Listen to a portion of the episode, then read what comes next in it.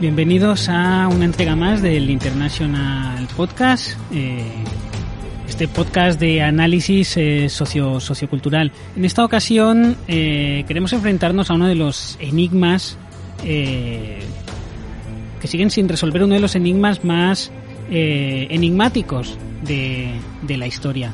El capítulo de hoy es un capítulo especial que hemos titulado Cleopatra, caso abierto. En el capítulo de hoy, como digo, vamos a intentar eh, eh, dilucidar quién fue realmente. ¿Murió Cleopatra en forma natural? ¿Fue asesinada? ¿Conspiraron para asesinarla? Vamos a analizar las pruebas, vamos a analizar el contexto histórico y vamos a intentar llegar de una vez por todas a una conclusión sobre sobre una de las uno de los fallecimientos más misteriosos de la historia de la humanidad. Para adentrarnos en este tema espinoso, eh, lleno de claroscuros, controvertido, muy molesto para muchos, eh, contamos con la colaboración de Biel Perello. Biel, ¿qué tal? Bueno, regular, regular. Mejor que una cucaracha, la verdad, eso sí, porque el otro día estaba en el baño, sentado, yo un- en el techo, supongo que era una cucaracha, en el falso techo, y pensaba, ¿qué concepción de la belleza debe tener una cucaracha para pasarse en- en- recorriendo el falso techo de un lavabo? Eh, y me, sentí mejor, me sentí bastante mejor que, que antes de entrar al baño. O sea que muy bien, eh, muy bien. Para hablar de, también de este tema, eh, contamos eh, con también una voz muy autorizada, Tomás Fuentes. Tomás, ¿qué tal? Muy bien, eh, pues eh, yo también tengo bastantes cucarachas en, en mi lavabo y es verdad que a mí también me, hacen me hacen preguntarme cosas como que por qué en el techo si el, si el lavabo del revés está menos sucio, no sé, porque siempre están del revés. Lo que me hace pensar que son em, cucarachas australianas. Y para eh, también para no perder la perspectiva más rigurosa en, este tema, en, la misteriosa muerte eh, de Cleopatra, contamos con un experto en la materia, un eh, un experto en la Cleopatria, que es eh, Javi Ramos. Javi, ¿qué tal? Hola, ¿qué tal? Encantado de iluminaros un poco con mi sabiduría sobre el tema. Bueno, vamos a adentrarnos ya en, en, como digo, en este en este espinosísimo tema, en este túnel lleno de recovecos, en este laberinto de, de interrogantes, eh, en esta montaña de preguntas sin resolver, en este saco lleno de eh, contradicciones, que es el, bueno, pues la misteriosa muerte de, de Cleopatra. ¿Fue un suicidio? ¿Fue una conspiración? Eh, Bien, ¿tienes alguna anécdota sobre la muerte de Cleopatra? Pues sobre la muerte de Cleopatra no, pero sobre Cle- Cle- Cleopatra sí. Eh, mi abuela, mi abuela era un poco Cleopatra y a veces robaba pues manzanas de, de- del mercado, pues, se, se la metían en el fajín y eso me introdujo un, un poco en el mundo de la Cleopatría. Ya está. No, Tomás, no, tú tienes... eh, ¿Cuándo fue la primera vez que estudiaste sobre el fallecimiento de Cleopatra? ¿Fue para tu primer libro sobre egiptología? ¿Me preguntas a mí? Sí. Pero es que no lo he oído. Sí, sí. Eh, claro, ¿quién más, no? Tiene libros sobre egiptología. Sí, sí. Mira, yo, yo me... eh, mi, mi primer contacto con, con el antiguo Egipto fue... eh, siempre se me ha dado muy bien eh, resolver los jeroglíficos de los azucarillos, de, de los sobres de, eh, de azúcar, de los bares. Eh, a veces hay jeroglíficos y se me da muy bien. Y dije, esto, esto, te- esta virtud que tengo la tengo que, que aprovechar para hacer el bien. Y, y me fui a Egipto. Mm, Y allí, allí sí que estuve eh, documentándome eh, para el primer libro. Eh, es un libro muy corto, de seis páginas, que escribí en el, en el, en el vuelo de ida.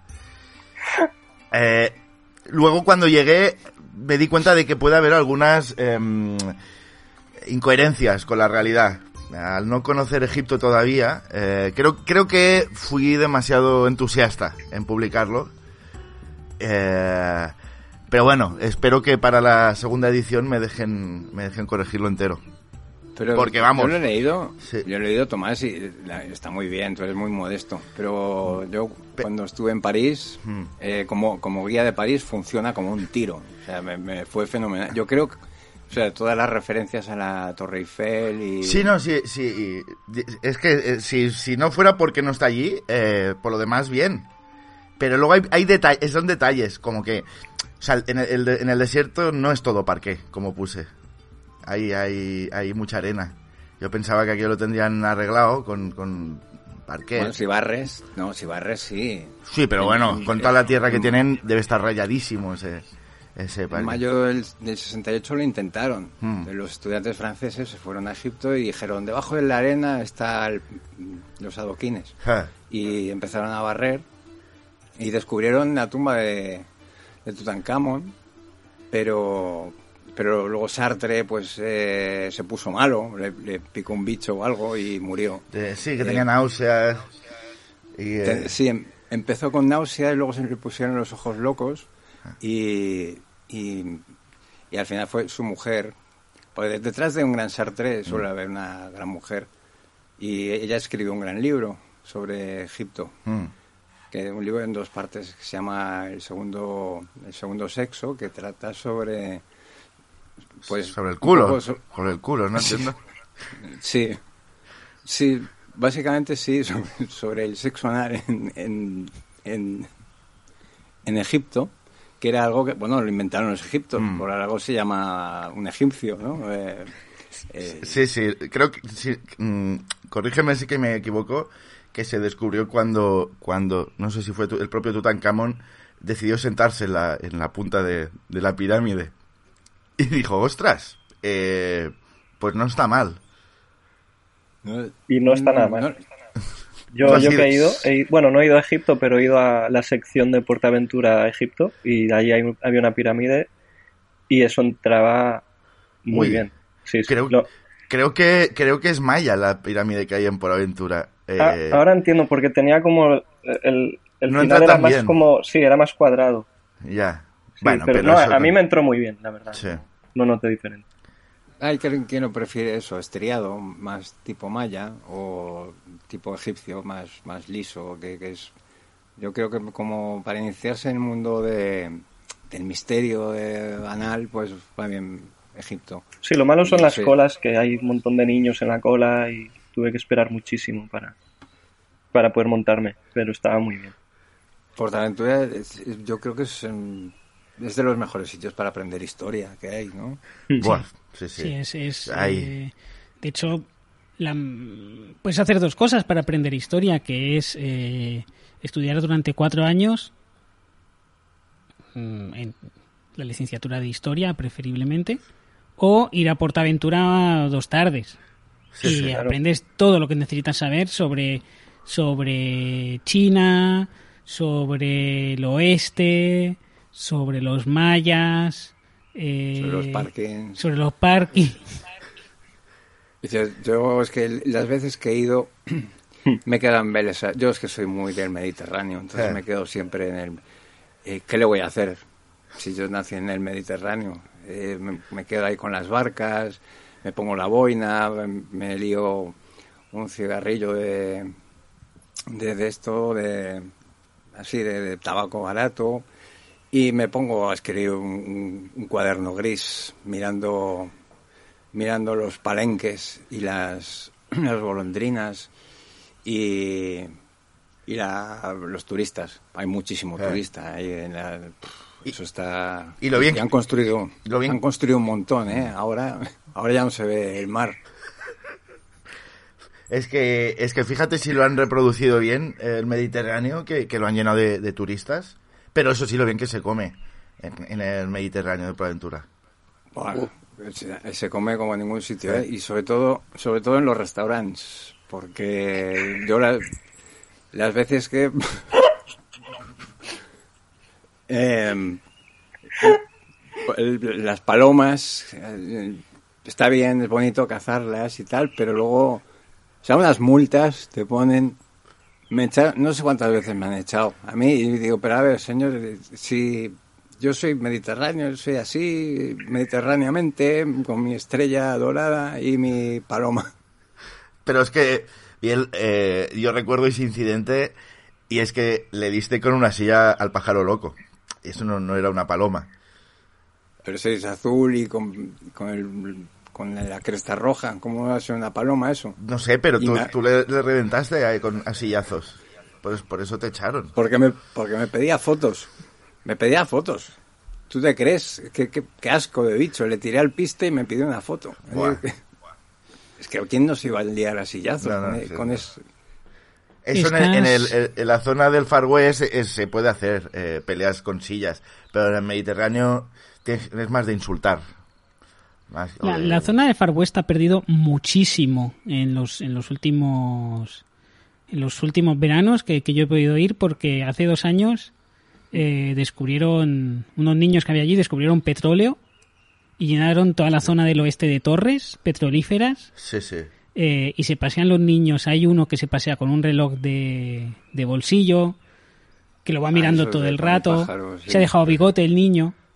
eh, eh, y, y no hace más que comprar terrenos eh, Bueno, y levantar y- pozos petrolíferos. Se ha, ha roto con, por completo el, el- pues el encanto ¿no? del, del lejano oeste, que ya no es tan lejano porque ha construido, eh, claro, gracias a la riqueza de los pozos petrolíferos, ha construido eh, vías de tren, con lo cual los largos brazos de Washington ya llegan hasta allí, ya no es eh, pues aquella tierra asalvajada y sin ley, sino que, bueno, ha- ya digo, ha perdido mucho encanto. mm, Sí, ya no es encanto. el lejano oeste, ahora es el, eh, bueno, el a tiro de piedra oeste.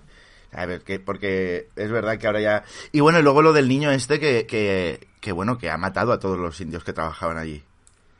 Ah, Sí, creo que ha dejado vivos a cuatro y ha montado asunto- un, un casino. Un, as- un asunto muy feo, Hmm. sí, sí. Y... o sea, eh, sí, no, no, sí, yo no, no he, he visto fotos en la entrada. He visto ahí pues eh, que, tiene su...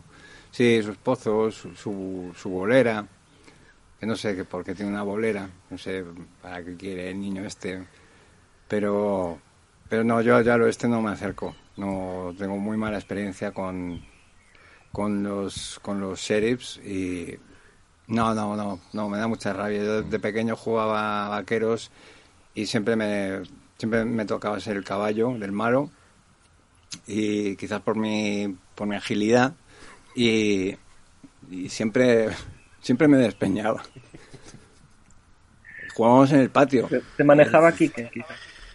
Eh, no, seguramente Quique lo hubiera hecho mejor, pero yo el problema del patio de mi escuela es que estaba estaba justo al lado de un acantilado de mil metros. Entonces siempre se nos caía la pelota y siempre me caía yo jugando a caballo. Y luego un yunque, ¿no? Como, como el coyote. Se veía una, pol Sí, sí, sí. una polvareda allí al caerte. Claro, no, los curas luego si te caías te tiraban un yunque o un, un, co- un cohete. Y muchos coyotes había también. Qué asco, qué asco he Uf, dicho. paf, es que no, Son- son un no, no, animal. no los matas de un pisotón a estos, ¿eh? Son un animal asqueroso No, no. los coyotes. Asqueroso. ¿no? Y, no sé, están todo el rato comprando cosas en Amazon, y, mm, cosas rarísimas, que luego dices, ¿para qué quieres eso? ¿Para qué quieres un, una mano gigante con un muelle? si no lo vas a usar, ¿para qué, para qué quieres eso? Bueno, y, muy porque ton- es- y muy tontos, que pintan compra- una- un, un túnel en una, en una roca y se creen que pueden pasar por ese túnel. Bueno, eso yo lo hemos hecho todos, ¿eh? Yo creo que... Sí, pero la quinta vez eh, que te rompes el tabique dices, oye, pues igual esta no es la pintura adecuada que tengo que comprar. Yo siempre salgo así de las escape rooms. Pin- pinto una puerta y me tiro de cabeza. Y, y como suele como suele ser de cartón piedra malo, pues salgo. Salgo pues en la sala de máquinas o o, o donde tienen la, la utillería. Entonces, pero, bueno, eso sí, no, Portaventura está muy, muy, muy desmejorado. Fija- pero fíjate qué bonito que, que eh, esa figura del sheriff, ¿no? Que tiene como una, una estrella bordada en el, en el pecho, en el uniforme. eh, y sin embargo sí que existieron. Tomás, los Tomás, sheriffs. a- a- perdón, perdón. aquí te tengo que parar. Eh, estamos hablando de estábamos hablando de sheriff, nos hemos desviado un poco del tema eh, porque estás, Has sido tú que has hablado de los trenes. eh, estás Quique. Estás escuchando eh, esta edición especial del International Podcast, eh, esta edición caso abierto, Cleopatra, caso abierto. Eh, estamos intentando mm, Arrojar. pues, pues concluir cuál fue realmente la causa de la muerte de Cleopatra, de esa mm, recordemos que, que murió joven, aparentemente por la picadura de una serpiente. La cuestión es, ¿fue un suicidio? Eh.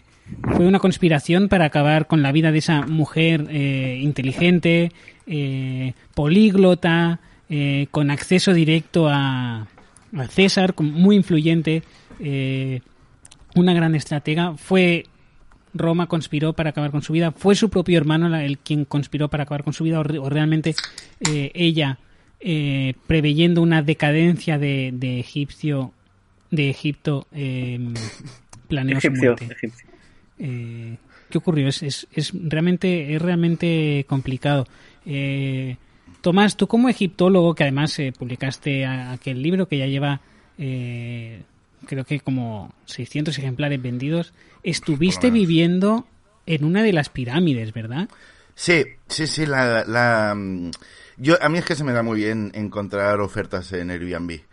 Y, encontré una oferta de, una pirámide y la verdad es que muy bien. A ver, era, complicado llegar a la habitación porque todo aquello está lleno de trampas. Eh, y más de una vez pues estuve a punto de, de perder un brazo o de, o de caer por un foso. Pero una vez, eh, claro, no hay que llegar borracho. Pero si vas sereno y con, y con la propia linterna del móvil ya ves dónde, dónde no hay que pisar. No, y cuando entras tienes que darle al, tienes que desactivar las trampas. Claro. Le, das al número, al, Bueno, allí lo hacen con jeroglíficos. Es, acuérdate, eh, pájaro, eh, baji- va- vasija, mm, gato y hombre de perfil. Creo que era la, la contraseña. pues, no, no sé, yo es que no hablo egipcio, no, no entiendo. No, veo, veo ahí una frase, Mm. pero no. Por el contexto, a veces. Ah, bueno, puede ser. ¿Y, y cómo es vivir en una pirámide? Tiene que ser. Bien, pero os recomiendo, si algún día tenéis que ir a, a dormir en una pirámide y os dan a elegir, eh, escoger la- los- las, las habitaciones de los pisos de abajo. Porque sí, las de arriba tienen mejores vistas, pero, pero tienes que ir torcido todo el rato. Mm, Ah, sí, eso es muy, Y es muy, y es muy difícil de amueblar, además. las Sí, claro, es que es eso. Te levantas por la noche, no te acuerdas. Y, y claro, los, los cuadros están colgando de. Pero solo por la parte de arriba. Y te vas dando con todos los cuadros en la cabeza. Porque no los. Bueno, pero eso es- sí, pero vale, ahora porque somos muy pragmáticos, pero, pero a finales del siglo XIX los, todos los bohemios egipcios vivían ahí en lo alto de, de las pirámides, Hmm. en, las, en las guardillas de las pirámides, y era donde escribían sus mejores papiros. Y ahí Amenhotep III, por ejemplo, pues ahí bueno. escribió Qué grande. el, el- el jeroglífico ese del, del ojo gigante. Es buenísimo. Y el de- ese y el de. Este, este banco está ocupado por, por un padre y un hijo. Mm. El, el, el padre se llama Ame- Amenhotep y el hijo, ya te lo he dicho, o algo así. Ese es de los enigmas que aún no se ha resuelto. Ah, dicen que, que el que lo descubra igual eh, gana la, la, la inmortalidad o el saber cómo se llamaba ese niño. Porque Pero eso, con la piedra rosaura, esa no, no, no se puede descubrir, no... Sí, pero es hacer trampas.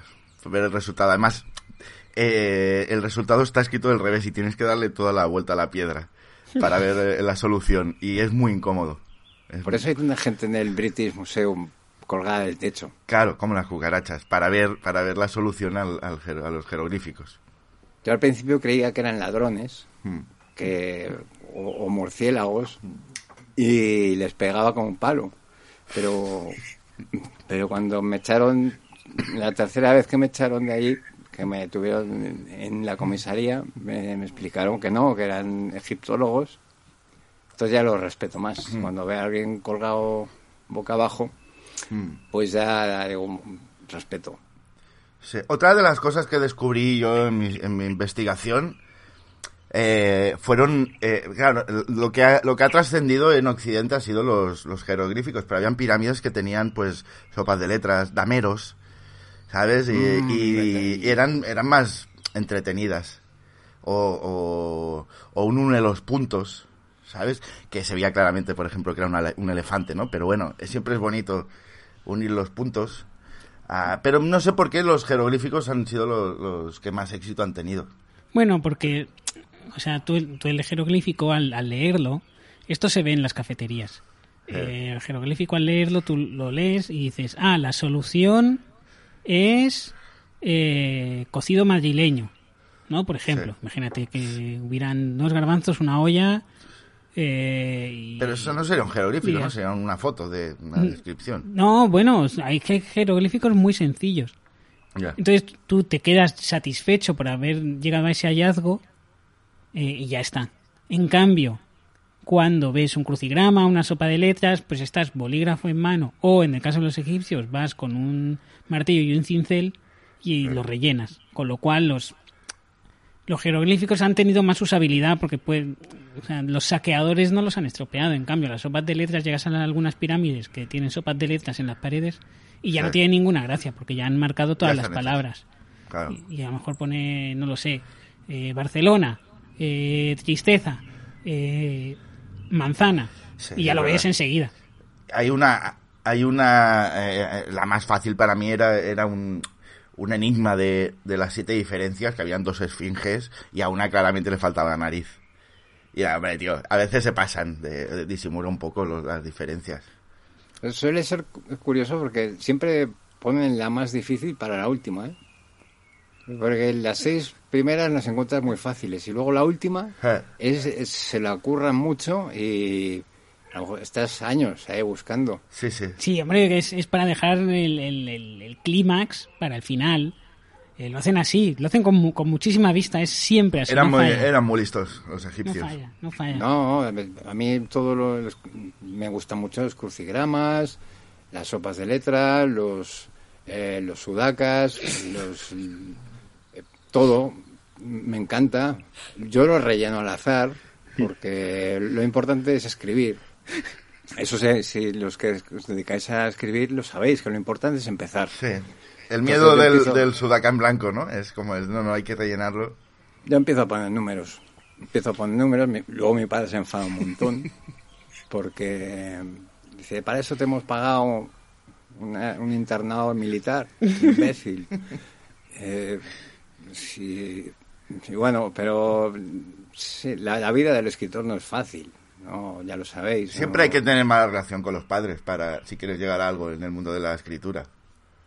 Sí, y tener un altillo en una pirámide, Eh, por supuesto. sí, sí. Eso Yo, yo creo que tengo un vecino egipcio escritor, porque todos los sábados está ahí, dale con el martillo, escribe, escribe muchísimas horas Claro.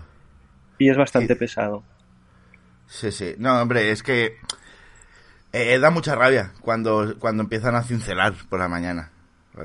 Pero bueno, es que la inspiración te llega cuando llega. Sí, sí, este hombre debe estar escribiendo una saga muy, muy completa porque lleva años, todos los fines de semana, muchas horas con el martillo, el cincel.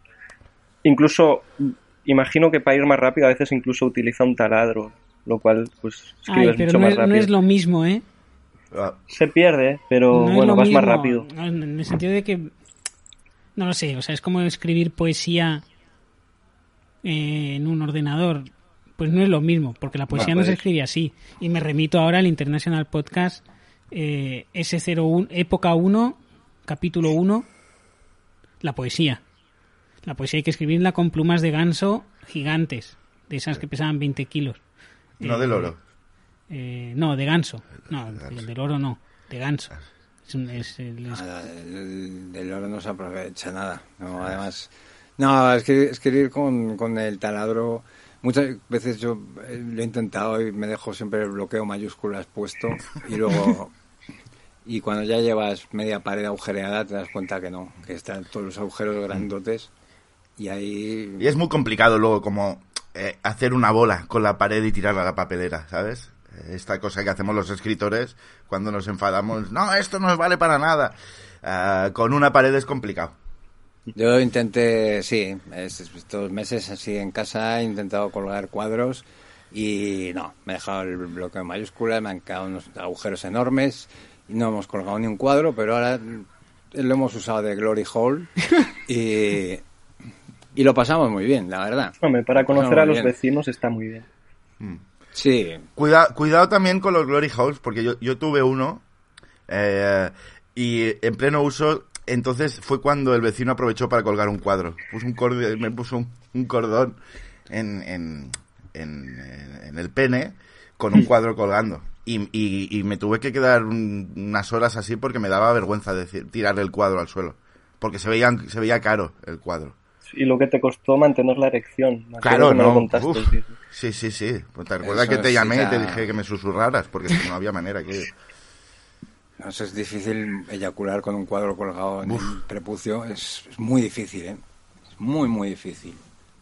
No, sé- no sé, yo lo he probado y no, no, debe- prefiero, prefiero una tarántula en el escroto, ¿eh? La verdad.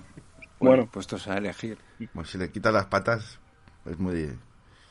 Estamos eh, hablando de el misterioso, sospechoso eh, y oscuro suicidio de Cleopatra, eh, a quien aparentemente eh, le picó una... Podría haberle picado una, una serpiente, quizá como resultado de una conspiración para acabar con su vida por parte de, de Julio César. Eh, pero quiero abrir una, una vía paralela. Eh, vamos a aparcar este tema un momentito. Eh, que quiero abrir una vía paralela porque se dice que las, los, los egipcios pudieron haber recibido ayuda de los extraterrestres Mm. para construir las pirámides, porque se considera que no, no había, bueno, es un hecho, no había tec- la tecnología suficiente como para Mm. eh, eh, Sí, sí, construir yo algo así. eh, en mis, en mis eh, investigaciones Mm. eh, encontré los restos de un, de un artefacto extraterrestre. Eh, y llegué a la conclusión, porque era como una especie de, de sacapuntas gigante. Y yo llegué a la conclusión de que al principio las, las pirámides eran cuadradas y llegaron los extraterrestres y le sacaron punta. Sí, Eh, puede ser. porque, vamos, yo encontré es una especie de, de- de- de sacapuntas extraterrestre y, y, vamos, la explicación lógica es esa, creo yo, ¿eh? Vamos, si alguien tiene otra teoría... Yo la lo que explicación más sencilla un... es, es la presencia de extraterrestres, clarísimamente, clarísimamente. Y- Yo, yo vi un presupuesto. Lo que pasa es que estaba muy inflado. O sea, estará- o sea, le estaban cobrando muchísimo. Entonces no sé, no puedo asegurar que hayan cerrado finalmente el acuerdo. Pero los extraterrestres sí tenían voluntad de, de hacer el trabajo. Claro. Yo, yo no sé, yo- a mí, a mí me parece una majadería, me parece una teoría de la conspiración, un negacionismo histórico rutilante que me parece intolerable en Ula. un programa como este. Pero, pero argumenta, argumenta esto bien, porque no, Hombre. no puedes negar la existencia de los extraterrestres así. Es- no, no, no lo niego, pero en absoluto. Pero, a ver, ¿para, para qué van a construir las pirámides? Si pueden estar secuestrando a un granjero de Ohio. ¿Cómo van a perder el tiempo en, hacer Sí, pirámides? o- Si lo que suelen hacer es O- introducir una sonda anal en cualquier persona dispuesta a ello. Es cierto que son muy de, introducir sondas anales los extraterrestres. Normalmente hay gente con pocos estudios, ¿no? Es como cuando alguien dice, no, me, me abdujeron los extraterrestres y me introdujeron una cosa por el ano. Ves que no es una persona muy lista. y sacas la conclusión de, eh, señor, a usted le han violado en el bosque un señor eh, con un gorro de papel de plata y le ha dicho, soy marciano, póngase a cuatro patas. Y te lo has creído, no pasa nada. Yo, No, yo también yo- he picado en esto varias veces. Yo discrepo, ¿eh, Tomás? Yo ahí discrepo. Yo creo que suelen coger gente sin estudios porque no hay nada que moleste más a un marciano que esté haciendo su trabajo, que vaya el listillo de turno y diga, a ver, yo, yo estudio, medi- Mm. estudio medicina y sé que lo estáis haciendo mal. Esto no se hace así. Yo supongo que habrán tenido malas experiencias los marcianos eh, con, con estudiantes de medicina o de filosofía o de, de- artes plásticas y, al final decidieron ir a por pues pues por eso para, para gente pues más humilde la, que confía en la ciencia. Yo, yo me pregunto además, eh, esa, esa, esa- yo, yo también eh, creía un poco en, en que quizá los egipcios pudieran haber recibido ayuda. Bien me ha convencido eh, de cabo a rabo. Eh, creo No, que es una ¿eh? Absoluta gilipollez. O sea, eh, hay que ser a- completamente subnormal para creer algo así, porque además, ¿a cambio de qué los extraterrestres ayudarían a construir pirámides? Eh, ¿qué, qué- qué podían ofrecer los egipcios a cambio? yo tengo una teoría pero me vais a llamar conspiranoico Eh, que es que había un había un tejemaneje ahí entre marcianos de "Mm, este enchufado a este y los egipcios lo sabían lo tenían clarísimo dijeron pues nos construís unas pirámides o lo contamos todo se va a enterar todo el, el universo y entonces los, los marcianos no tuvieron más remedio que construir esa aberración en medio del desierto eh, qué, qué gusto más es- espantoso, porque ahí no hay ninguna energía mala para disipar en el desierto. No, pues aquello está todo abierto, no, no, las energías fluyen porque no hay, no hay nada, palmeras, pero bueno, las rodeas y ya está. Y ahí en medio, además, que vas descalzo por el desierto y siempre chocas con el dedo gordo en la pirámide, es muy Eso, doloroso. eso es muy jodido, sí, sí. Es insoportable. Sí, porque en el, por el desierto puedes ir descalzo, claro, vas en chanclas o descalzo, porque es como la arena Ah, de la descalzo. playa. Sí, sí. Y entonces es muy normal ir paseando, no ver la pirámide y darse con la esquina. Mm. Y la rabia que da. O pisarla, que como es puntiaguda es peor Oh, una pieza de Lego. Sí. O pensarte Ay. que es un espejismo, que esto pasa mucho en el desierto. Que yo, yo vamos, yo, yo, a mí me pareció ver un, un, un, un corte inglés y, y, vamos, me di cuenta cuando, cuando me caí de la segunda planta al suelo, que no existía. Menuda, menudo fetón me di. Pero, si lo- pero- pero es que si no me llego a dar cuenta aún estoy allí, ¿sabes? Pero dije, "Ey, un momento, y me, y me caí ¿eh? de 6 metros. Pasa que como... Era, eh, Arena es es- es- es- no duele tanto, pero a veces te, te crees que hay una pirámide y es un espejismo. Sí, yo, yo vi un espejismo, pero, pero me hacía muy gordo, así que no, no le hice caso. Seguí. Ya, ese es el problema de los, del- de los espejismos, que te muestra lo que, lo que no quieres ver, ¿no? mm. Es- eso en Portaventura no había, pero pero en el en el parque del Tibidabo sí, había un montón de espejismos. Sí, Ahí sí, un laberinto de espejismos maravilloso. te Eh. decías, un oasis, pum, y te pegabas con la pared y rompías el espejismo y entras, caías en la habitación de la utillería o de eh, y la mala suerte que era eso. Eh, porque romper un espejo en, en- allí, en, en Montjuic, eh, son siete años de cárcel. Dímelo a mí. Dímelo a mí. Que yo en el juicio es que me, me entró la risa floja, porque es que no, no- no me lo podía creer. Mi abogada me decía que me callara, que est- estaba empeorando las cosas. Claro, Qué abogado de mierda, o sea, todo tengo que decirlo ahora, ahora que ya ha pasado. Claro, qué pero abogado. es que las preguntas que hacía es, no, no es cierto, señor Perelló, que usted se vio con la cabeza muy gorda, las patas muy cortas y claro, te entra la risa. Me da la risa y, y- Es que yo alegué defensa propia. Yo recuerdo que fui Eh, eh, de testigo, eh, tú te acordarás bien, que estaba en la segunda fila. ¿Te acuerdas que llevaba un velo negro y estaba, estuve llorando todo el juicio? Todo el juicio. Y claro, cuando empezaron Sí. a enseñar las fotos de, de los espejimos de Biel, pues es que te tenías que reír. Es que te tenías que reír, a unas caras. Eh, no, fue un juicio divertidísimo. Y bueno, Pero fue culpa del, abogado, ¿eh? El abogado defensor ese era. Es la primera vez que he visto a un abogado defensor intentar asfixiar a su cliente en, pleno juicio. Eso no me parece profesional. No, no, ahí, estuvo muy mal. Ahí estuvo muy mal.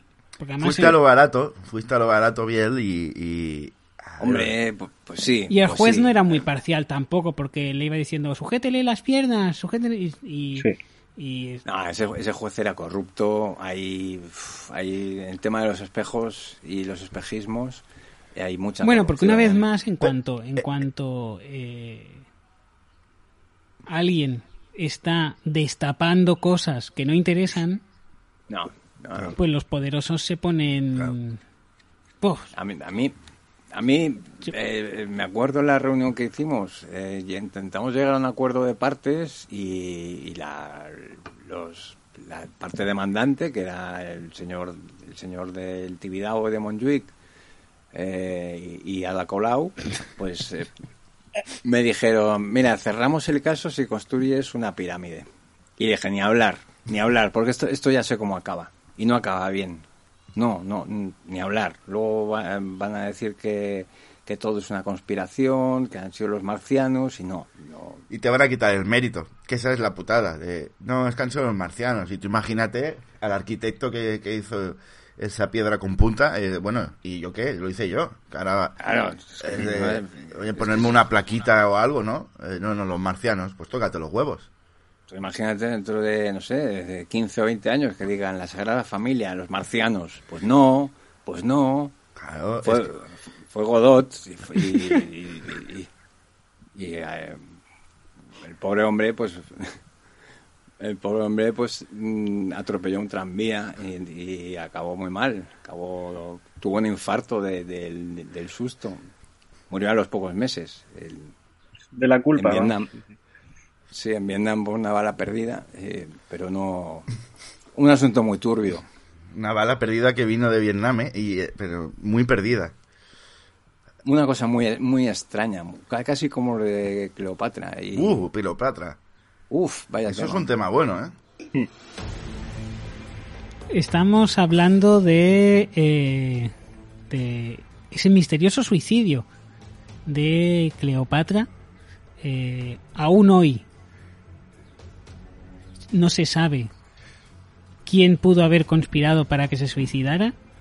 Eh, no se sabe. Y hay un, hay un tema por el que hemos pasado por alto. Sé que es muy espinoso, Sé que es muy espinoso, sé que mucha gente no consiente que hablemos de ciertos temas en, en este foro, eh, pero todos sabemos quién construyó las pirámides. Todos sabemos qué grupo de personas construyó las pirámides. Eh, un pueblo que ha sufrido muchísimo y, hoy en día no se le reconoce el mérito eh, de, diseñar y construir las pirámides, un pueblo esclavizado y perseguido desde, desde entonces. Eh, los catalanes. Eh, los catalanes. Que estuvieron, bueno, porque hubo una trifulca por un tema con, el, con un Ramsés, con un Ramsés y se llevó a todos los catalanes, los tuvo presos en, en Egipto, eh, y pues tenéis que construir las pirámides, y construyeron, construyeron las pirámides y luego ya pues se vinieron. Y, pero esto, ¿cuándo se factura? No, al final enviaron la factura y primero Ramsés dijo no a 90 días y fueron pasando pues distintas sagas de, de faraones y, y aún hoy estamos esperando. Eh, yo creo que nos vamos a quitar la espinilla un poco con la Sagrada Familia que va, bueno, pues que va a ser una obra que vamos a llevar a, a, buen término y que podremos facturar en algún momento. Porque con las pirámides no se nos permitió facturar. Y... la Sagrada Familia yo creo que sí, va a ser un desquite. Creo que ya no llega a los premios Ondas de 2020, pero para el 2021 yo creo que se llegó en Ondas, mm. a, la mejor catedral, a al mejor edificio grande, al menos o una nominación, un Ah. Grammy Latino o algo. Eh, Mm. Se lo merece, yo creo. Pero, pero Qué, qué, qué oh, qué bonita es la Sagrada Familia. Es, es lo mejor que Madre he visto en la vida. O sea, Madre es mía. Preciosa. Eh, a ver si qué ganas tengo de que la terminen y la llenen de muebles de Ikea y verla al fin. eh, que podamos decir, eh, ahora sí, Ahora sí me quedaría vivir. Sí, sí, y sí. que sí. la pinten por fuera será Sí, sí, sí, no, claro, falta lo, lo- el felpudo. Sí. eh, y el, y eh, los y los las luces láser saliendo de cada de cada torreta. el televisor. Falta, pues claro, falta mucho, ¿no? O sea, están con el armazón y tal, pero pues, en el momento en el que yo ya. Yo y la supongo que, antena parabólica arriba. Mm.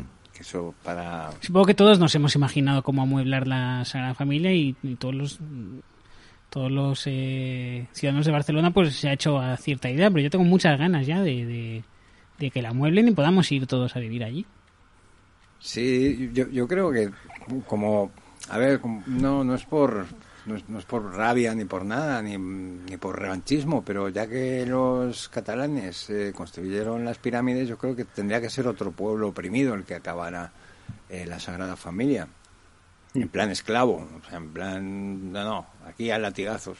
Eh, vais a acabarla y os vamos a enterrar mm, cuando, cuando se muera cuando se muera el presidente de la Generalitat, que me parece que es Montilla o no Mm, sé, sí. un, un chico de, de- del PSUC, eh, pues nos vamos a enterrar.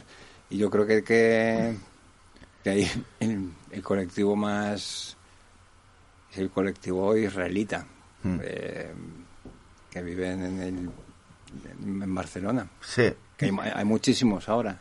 Sí, y, y, ah, y yo, yo creo que deberían encargarse ellos, sí, de acabar la construcción y a latigazos y, y luego eso, pues ser enterrados dentro, que, que es una forma muy bonita de, de acabar tus días, ¿no? De, o sea, ojalá yo pudiera morir con alguien que me, que, que me, que me ha oprimido un poco. Sí, de- de No, es dar, como- dar la vida un poco por tu país y por lo que crees, que es poder construir una iglesia grande Hmm. o ser un poco con- agradecido con la tierra que te acoge, porque los catalanes mira cómo salieron de, de Egipto. Sí, esa, esa es otra, ¿no? Siempre, oh, Eh. los, los esclavos, bueno, sí, eran esclavos, pero volvieron, los que volvieron, volvieron morenitos. Y No, eso, era- eran esclavos, pero tenían su... eh, a ver, es que usamos la palabra esclavo a la ligera. Eran Hmm. esclavos, pero todos tenían su coche, sí, exacto. todos tenían su segunda, el camping. Y que, luego, eh, y que luego el no, faraón siempre era como, bueno, tenía en la misma pirámide había guardería, había una sala de, de yoga, eh, to- todo lo que puedes hacer lo podías hacer en la misma pirámide. Eh, y esto no, esto no se cuenta nunca.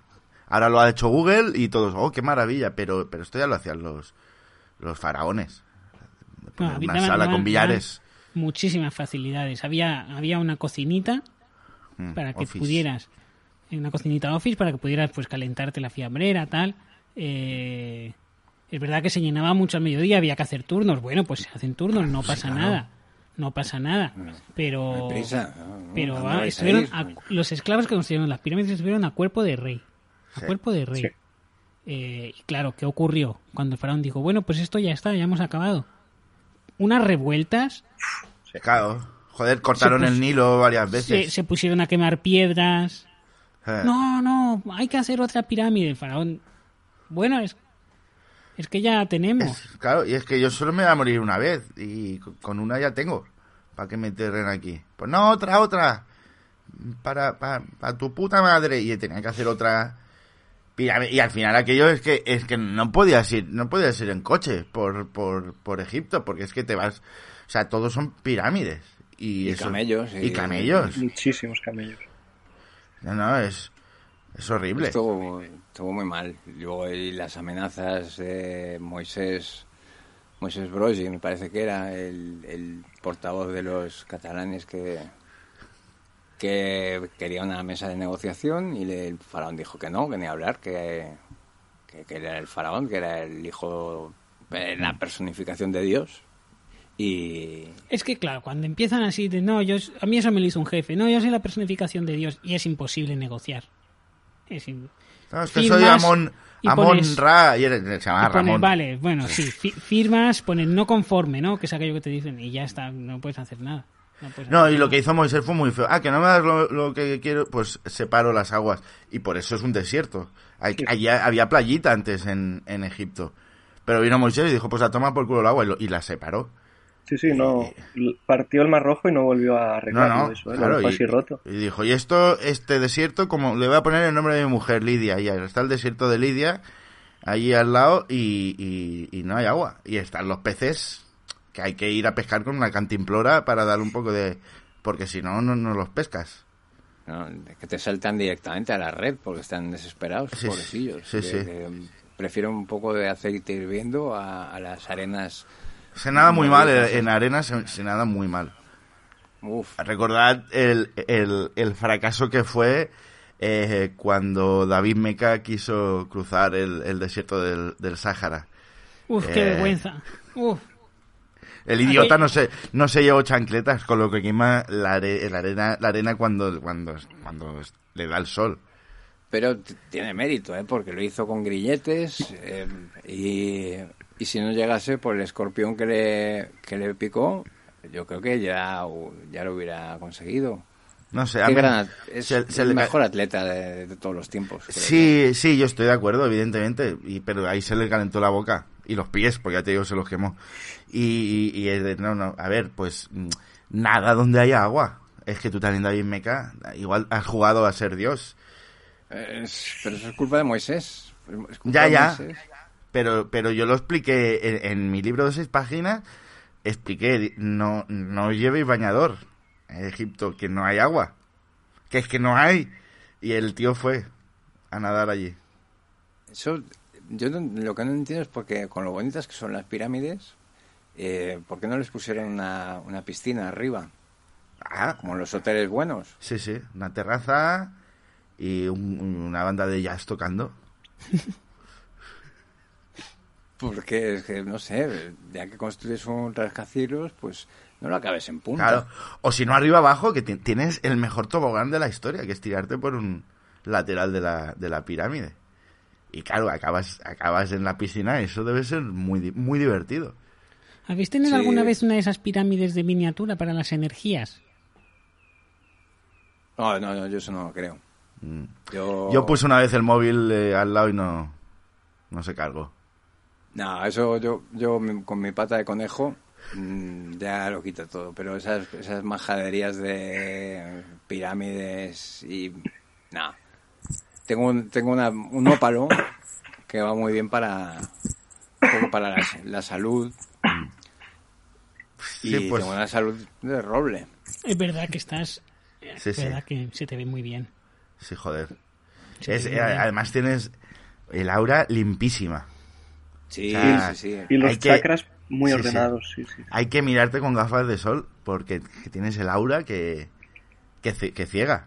Cie- Ciega, ciega. Pero eso, eso bueno, eso, eso es por el el champú que uso de, de Mercadona. Ya. que tienes que ir a, a la sección de champú, donde está, están los de los pañales, Mm. eh, pues, cosa que me va bien, porque ya tengo las dos cosas a mano, y entonces el champú tienes que mirar eh, aura.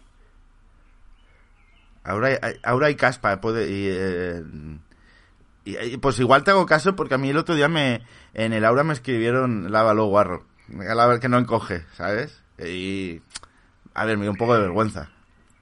La llevas asquerosa, también hay que decirlo. Sí, sí, claro, pero pero claro, es que no conocía este champú. Es que hay que cuidar el aura, ¿eh? Mm. es muy importante. Y lo que disfrutas del aura luego es, Ah. eh, es, es- es maravilloso. Y- pero, no sé, yo por, por desviarme un poco del tema y volver a... eh, no sé qué pintaba... O sea, no- no- yo... Primera noticia, la verdad, de que Cleopatra morirá por la picadura de un insecto o una serpiente o como quieras llamarla. Yo pensaba que había, había sido un- en una cuadriga, un accidente de cuadriga, en el... en Bueno, ha habido, ha habido muchas teorías, muchas leyendas, ¿eh? Claro. Ponía las dos, las pirámides. que murió con su amante Hmm. Do- Dodi Hmm. y Mientras habían unos paparazzis esculpiendo en una moto, pues, lo, lo- pues esa imagen, ¿no? Eh, sí, sí, sí. Hay, hay dos, hay dos, o sea, no se sabe si ella, por voluntad propia, quizá movida por, pues, por el desamor, quizá por la vergüenza de ver a Egipto humillado por Roma, eh, decidió beber una pócima venenosa o si la mordió una serpiente. Claro, es muy difícil de saber. Es muy difícil de saber porque han pasado muchísimos meses desde entonces y es muy difícil de, de saber em, cómo, cómo, cómo murió. Y aparte nunca ha habido verdadero interés por eh, desentrañar ese misterio, eh, porque, bueno, la- el largo brazo de, de Roma impide que se descubran, que se descubran ciertas cosas. Eh, no sie- siempre hay claro la historia la escriben los vencedores eh, eso siempre menos menos el Titanic eh, que, que no porque no hay ninguna historia del iceberg eh, contando mi versión Hmm, mi verdad no que, que es la que todos esperamos claro. Pero es verdad, mi, mi libro de historia del instituto lo, lo- lo había escrito Fernando Alonso. Y en su buena época. Ah, es que y aquellos años en los que Fernando Alonso lo hacía todo... eh, Sí, sí. No, no, era un vencedor nato. Y sí que había cier- ciertas lagunas en, en, aquel, en aquel libro de historia. Eh, como, vamos, no sé, yo no, no creo que... eh, a ver, cómo... Que, que, que Franco estuviera patrocinado por Renault. No lo sé. Ya. Mm, bueno, sí. No, yo gran respeto ¿eh? por Fernando Alonso. Creo que es el, vaya, el David Meca español, por, por decirlo de alguna manera, pero, pero es cierto que domina mucho desde la automoción. Todo lo que viene antes de la automoción, Hmm, que sería la caballo de opción, Sí. o, pues no. Eh, porque fíjate, Roma, eh, Roma que era, por aquel entonces no era una ciudad, era, se había descontrolado, la, había tanto, tanto turismo y tanta masificación que tuvieron que construir un imperio, porque no cabía tanta gente. Es como si ahora de repente Barcelona dijera, no, no cabe tanta gente, tenemos que expandirnos hasta Constantinopla. Y O hacer, unas, o hacer una segunda planta en Barcelona. que Yo siempre lo he pensado. Sería No buena idea. No cabemos, hagamos un No, yo- yo Barcelona planta 2. Yo estoy con creo que, creo que una- un- convertir Barcelona en, en, en un imperio tiene todo, todo el sentido. Eh, yo creo que eh, un ejército de legionarios a bordo de eh, longboards sería invencible. O sea, tú consigues pasar en patinete por los Pirineos y Francia se rinde ante el poderío eh, barcelonés. O sea, no. Bueno, Francia se rinde ante lo que sea, ante una lagartija muerta. O sea, tampoco tiene mucho mérito. Francia desde 1870 eh, lo, lo único bueno que ha hecho ha sido rendirse y Jacques Tati, prácticamente. No, no, no ha hecho nada más.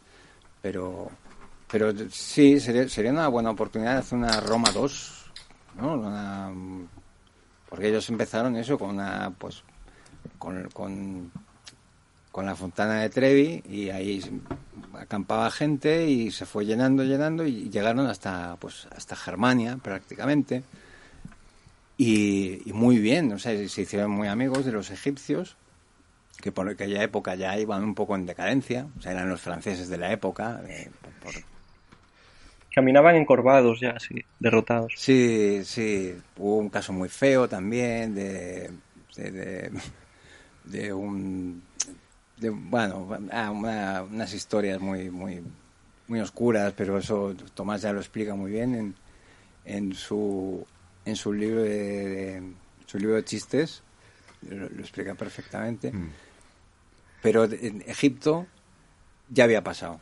Eh, los jours de gloire de Egipto habían quedado atrás hacía como dos mil años y era un, era un imperio pues tocado porque vino Marco Antonio no se sabe el apellido eh, le llaman Marco Antonio era, era muy conocido entraba en un restaurante Marco Antonio qué tal mesa la mesa de siempre sí sí claro que sí me- vengo con Cleopatra qué bonita es tu amante, Cleopatra, es, es preciosa. Eh, ¿Qué quieres, cariño? Lo que sea, leche de burra.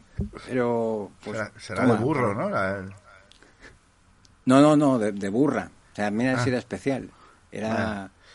Ya, es la típica, ¿no? Pero con, eh, con la leche natural, eh, con un poco de canela y es de, mira, Leche de burra de soja, eh, para entender. Eh, ¿Dónde quieres sentarte? Aquí, al lado de las serpientes. No, no, pero que ya sabes que eres alérgica a las serpientes. No, no, me da igual, es que me gustan mucho las serpientes. Ponme una por, por encima de la cabeza, que te, que te va a picar. Que no llevamos repelente de serpientes, que no, no llevamos relec de, de serpientes. Eh, me da igual, me da igual, que los animales, si los miras a los ojos, son como los gatos. Eh, las serpientes te... bueno, eso es verdad que en Cocodrilo Dandy pasaba. Pasa, los en cocodrilos el- se te frotan por las piernas y ronronean, eso hasta que se ponen ariscos y te arrancan la cabeza, pero pero eso pasa muy pocas veces. Yo, yo- todos los cocodrilos que hemos tenido en casa como mascotas han sido, bueno, Rocky, eh, eh, Rex, eh, todos han muerto atropellados, porque son muy, son muy territoriales y les gusta mucho salir de noche a los cocodrilos cuando salen los, los moteros. Eh, y claro, hay una cantidad de cocodrilos atropellados en mi barrio muy, muy, muy desagradable, pero, pero en Egipto los cocodrilos eran un animal de compañía, igual que eran los pues por los catalanes también, eran como los catalanes también eran como mascotas eran como mascotas y, y todo el tema de Cleopatra es que me enciende la verdad es que me enciende porque Hombre, es un tema muy controvertido. Es un tema muy controvertido. normal. Ponte tranquilo, es que es, es Eh, normal. Lo que hicieron los romanos con Cleopatra y con Egipto, mm, no, no, no, no tiene- yo habría que destruir Roma, creo yo, ¿eh? Yo, yo. No, aparte que vale, paseabas por, por Egipto en aquella época y eran todos romanos sin camiseta, eh, borrachos, Haciendo cantando, piramiding, saltando de una pira- haciendo piramiding. piramiding, sí, sí. Que no, no se mataban ni nada, pero se desollaban toda la espalda al resbalar tantos metros por, por, la, por el- la roca de granito. Eh, no, muy mal, un, un aspecto deplorable. De- hacían felaciones todo el rato por, por, por las calles. Eh, No, no, es, es- es un asco. El Imperio Romano es un Mm. asco. Eh, yo estoy muy en contra, ¿eh? De, tanto de Marco Aurelio como de Bettino Crassi, como de. de- José Tomás. no sé, ¿se- ¿fue emperador o fue.? Pero Ramazotti, sí, sí, es que esto no Sí. son- Era Ramazotti, qué asco, Sergio Dalma, ¡ah, qué asquerosidad era el Imperio Romano! Y la pizza con piña, hijos de puta. Es que, no, mira, yo dan ganas de ir ¿eh? con elefantes a, a arrasar esa puta ciudad. Qué, qué- qué asco. Toda la- eh, ahí no hay quien vaya en el, con silla de ruedas. Están todas las aceras mal hechas. Eh, sí, sí, mucha calzada, mucha vía romana hacia todos lados, pero las aceras de Roma están impracticables. Sí. Yo, yo no sé si habéis intentado ir eh, con monopatín por Roma, pero no, no puedes, tienes que ir haciendo parkour. Sí, sí. Y, y, la, y, los, y los policías súper mal educados, muy mal educados. Cada vez que les hablas de Cleopatra, al calabozo. Sí, sí. Y además luego, eso que decías de que, de que la calzada está impracticable, yo, yo fui una vez, tropecé y me, y me rasqué las rodillas y dije voy a denunciar y, y encuentra tú a, a Marco Aurelio para que, para que se haga responsable de, es una cosa suya, la- las obras públicas. Pues Marco Aurelio no, no me, no me contestó nunca. Y, y es una pena porque ya sabéis que tengo unas rodillas preciosas yo. es verdad Sí, que tienes la, la, la rodilla verdad que sí. Pues, Sí. muy ese, rodillas, sí, sí, sí, sí. ese verano pues no pude enseñarlas porque me las había rascado en, lo- en Roma. Ah, ah. Pero Mar- Marco Aurelio ah, está liado, está, está de viaje por Argentina con, con su mono, está buscando a su madre, me parece, o algo. Pero si escribes un mail te contesta, ¿eh? Sí. Eso- Sí, sí, tarda un sí. poco, Eso pero lo tiene. contesta. Sí, Sí. sí, sí, sí, sí. Me consta que lee todos los mails y... Bueno, a veces da la sensación, porque eh, a veces le envías un mail muy largo y es muy de... y con varias cuestiones. Y es muy Sí, de sí. contestar igual la primera y dejar las Sí, demás. sí, o te responde, ok. Ok, se- seguimos. sí, o, o muy guay todo, ok a todo. Y tú dices, bueno, jolín, no me has contestado las, lo, lo- lo- lo que te estaba preguntando. Y eso es una costumbre muy fea. Pero bueno, No, eso es muy, es muy italiano, pero... pero A veces igual es que También- contesta el mono. Ese mono es muy listo. Puede ¿eh? ser.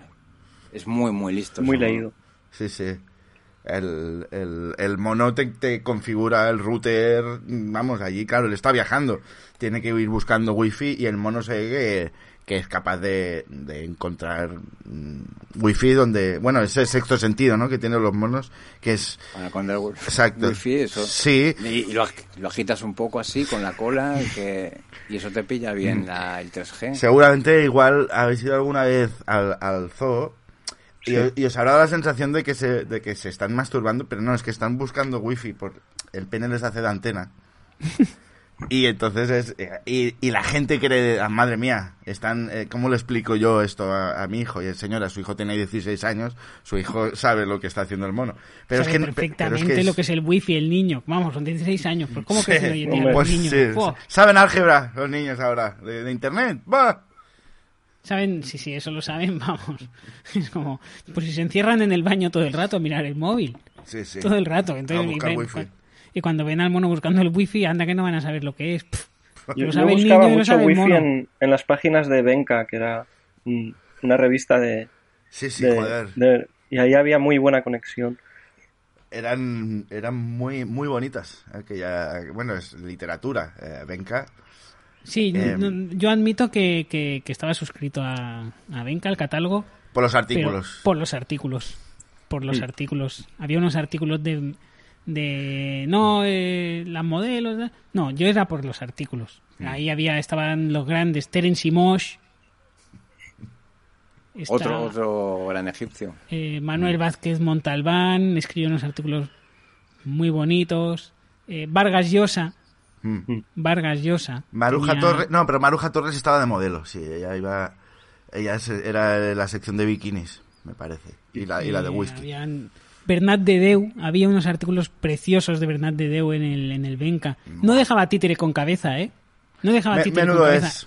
menudo Eh, el enfant terrible del, del catálogo del Benca, lo llamaban hace años a Bernat de Deu. Sí, Sí, estaba también. La contra. eh, la contra. la con- exacto, la contra que, que hablaban de, de cosas más ligeras, ¿no? De cómo un, un vestido te puede curar el cáncer, eh, y cosas de estas. Conocemos a un modista eh, que habla con los espíritus, que es esta cosa de las contras de...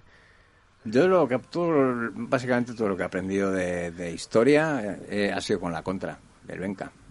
Eh, todo lo que sé de Egipto, de los marcianos. Y, eh, bueno, es que y no necesitas más. No, no, no, ahí están, bueno. Pero le- no sé si, sabíais que Benca fue, se, se fundó en el, en el bajo imperio, eh, el segundo imperio eh, egipcio. Sí, sí, sí, sí. El catálogo de Benca hacían falta 17 esclavos para mover el catálogo del, del Benca y hacerlo llegar a cada casa. 17 esclavos. Sí, sí, pero valía la pena. Necesitabas al menos dos esclavos para pasar cada página. Porque estaba No, esculpido pero en piedra. En aquella época, en aquella época era. Era muy complicado. normal. No, la gente joven no sabe, no sabe lo que era leer el Benca antes. Madre mía. Mm. Madre mía. Mi abuelo durante la guerra, eh, eh, que estuvo con los maquis, el, el, Ben- el catálogo del Benca, lo recordaréis, estaba prohibido durante el franquismo. Pues él iba a Francia, que se, edita, se editó durante años en el exilio, el catálogo del Benca, Sí. y lo volvía a introducir en España en, en el ano. Se introducía el catálogo del Benca en el ano Ostras. y entonces eh, lo, lo introducía de, de extraperlo en, en- de contrabando en España. Y qué incómodo y- era leer el Benka en el ano de tu, Y- de tu abuelo, la verdad. Muy oscuro, muy oscuro. Sí, no se y veía nada. Y lo leían en, pues se, le- se leía en voz alta pero muy bajito a, a, pues, a gente de muchísima confianza. Que- mataron a gente eh, por tener el catálogo del Benca en el franquismo. Madre mía. Mm. Mataron Es a que gente. era Machado. por donde entraba, por donde sí, exacto, Machado es- está enterrado en el, en el Benca de, de, de Francia, en- de- cerca de París, en que es un parking ahora, pero muchas de las grandes ideas del Renacimiento y de la Ilustración y del entraron durante el franquismo a través del Benca, de traducciones directas de, pues de, de los grandes maestros de la lencería, eh, está toda la historia de, de la ropa interior y de las camisetas. Todo eso no se conocía. No, en y, España y- hasta- y la resistencia mandaba mensajes eh, encriptados en, en los artículos. Eh, por ejemplo, si tú veías un, un, un artículo de un bañador, pues eso quería decir, pues vamos a entrar por la playa. Pero claro, no, no, no, no habían nunca explicado a la gente de aquí el significado de, de, de esos, de esos enigmas. Entonces, Se ahogaban. iban a la playa, no había nadie allí para recibirlo, dijeron, no, pues lo den por culo, ¿sabes? Yo he venido aquí a rescataros, no me venís ni a recibir, pues me vuelvo. Luego cambiaron a- al lenguaje de los abanicos. Oh, qué bueno, el, el lenguaje de los abanicos me parece, vamos, que está casi casi a la altura del siglo Gomero, ¿eh? Sí. Es, sí, Hombre. sí, sí, no, porque es que era muy bonito. Mm. Y los miembros de la resistencia con unas caídas de ojos y unas... sí. Buah, Bueno. unos desmayos había. Sí, sí, bueno. Entre, Eh, ah, vamos, y, y se han hecho grandes obras de la literatura, eh, el lenguaje de abanicos, mira, lo comía, ah, vamos, eh, ahora que hablábamos de Machado, no, lo comía no tiene nada que envidiar a, No. a Machado. no, más, más bien al revés. Exacto, sí, sí. Ah, porque es que con, con... Luego ellos, para disimular, las letras de las canciones parecían como un poco banales. Pero lo que decían con los abanicos, qué maravilla, qué maravilla. Eh, Sí, Machado ha bebido mucho de lo comía, ¿eh? También. Sí, sí, sí. Sí, pero él, eh, pero tenía, él cuando hablaba con abanicos se le notaba el acento andaluz a Machado. Pero es, es que es muy difícil. Tú, tú una canción de Locomía con un abanico, pues la puedes puedes dejarla muy clara. Pero intenta intenta intenta recitar campos de no sé campos de Castilla o Camino Soria de, de Machado con, con abanicos. No, Entonces pues, es un lío. claro, es un lío, sí, sí. Y bueno, luego lo, peligro- lo peligroso que es la gente, o sea, los, los jóvenes, los youtubers que han intentado pues eh, recitar eh, poesías de lenguaje de abanicos con, con ventiladores y ha acabado en, en, en mutilaciones. Porque una cosa es mover el abanico muy rápido, pero un ventilador No, es que Es tiene muchas peligroso. sutilezas, tiene muchas sutilezas. Es verdad que es un lenguaje que se está perdiendo, ¿eh? porque la Hacienda ya no te deja presentar el IVA trimestral con el lenguaje de los abanicos. ya. Yo lo entiendo porque eh, eh, yo que soy autónomo, ya lo sabéis, al principio cuando me di de alta hace años fui a presentar los primeros IVAs trimestrales con el lenguaje de los abanicos y es muy lento. Es muy lento. Porque Sí, pero es que una lengua que no hay que olvidar. ver al lengua. funcionario de lejos, quedar a medianoche al lado del río eh, y luego presentar los tickets en el baile eh, de gala, miras de lejos al funcionario, el funcionario Sí, y igual que, te guiña el ojo, te cuenta un chiste, hace un comentario, te mete la mano debajo de las faldas, Pero- coge los tickets. Pero claro, la primera noche nunca te dicen si te sa- no te pueden decir si te sale a devolver. Tienes, tienes No, que pasar hombre, varias no, noches. No, no, no, si eres un autónomo decente, no. No te lo pueden decir a la primera noche. No, eres un... no, Es no que antes corra había una, la- una galantería en Hacienda que ya no hay. Ahora todo es telemático y por wifi se aprende por eso, muchísimo. Nea, pues por eso, por eso cayó, cayó Egip- Egipto. Por eso y porque los invadieron los nazis. Pero es que, Eh, pero piensa que, que, que el lenguaje de los abanicos en Egipto no era buena idea, porque a la que querías decir algo te entraba arena a los ojos del aire que hacías con los abanicos. Ya, es que no, no, no sé lo que me estás diciendo, eh, porque, porque me escuecen los ojos, porque has movido arena. sí, pero eso es que no era así, ¿eh?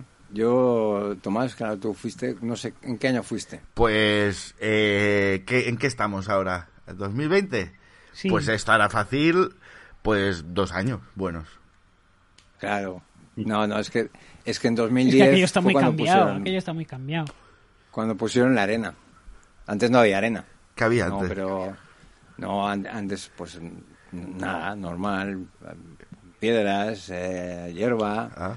mm, preservativos, bolsas de plástico, pero el, el ayuntamiento de, de allí, de, de- de, pues no sé, de Keops, eh, dijo que, que era un asco y que la gente quería ir descalza, que se camina muy bien Eso es verdad. en la arena y entonces Va muy bien para las varices. No verás a nadie en Egipto con varices.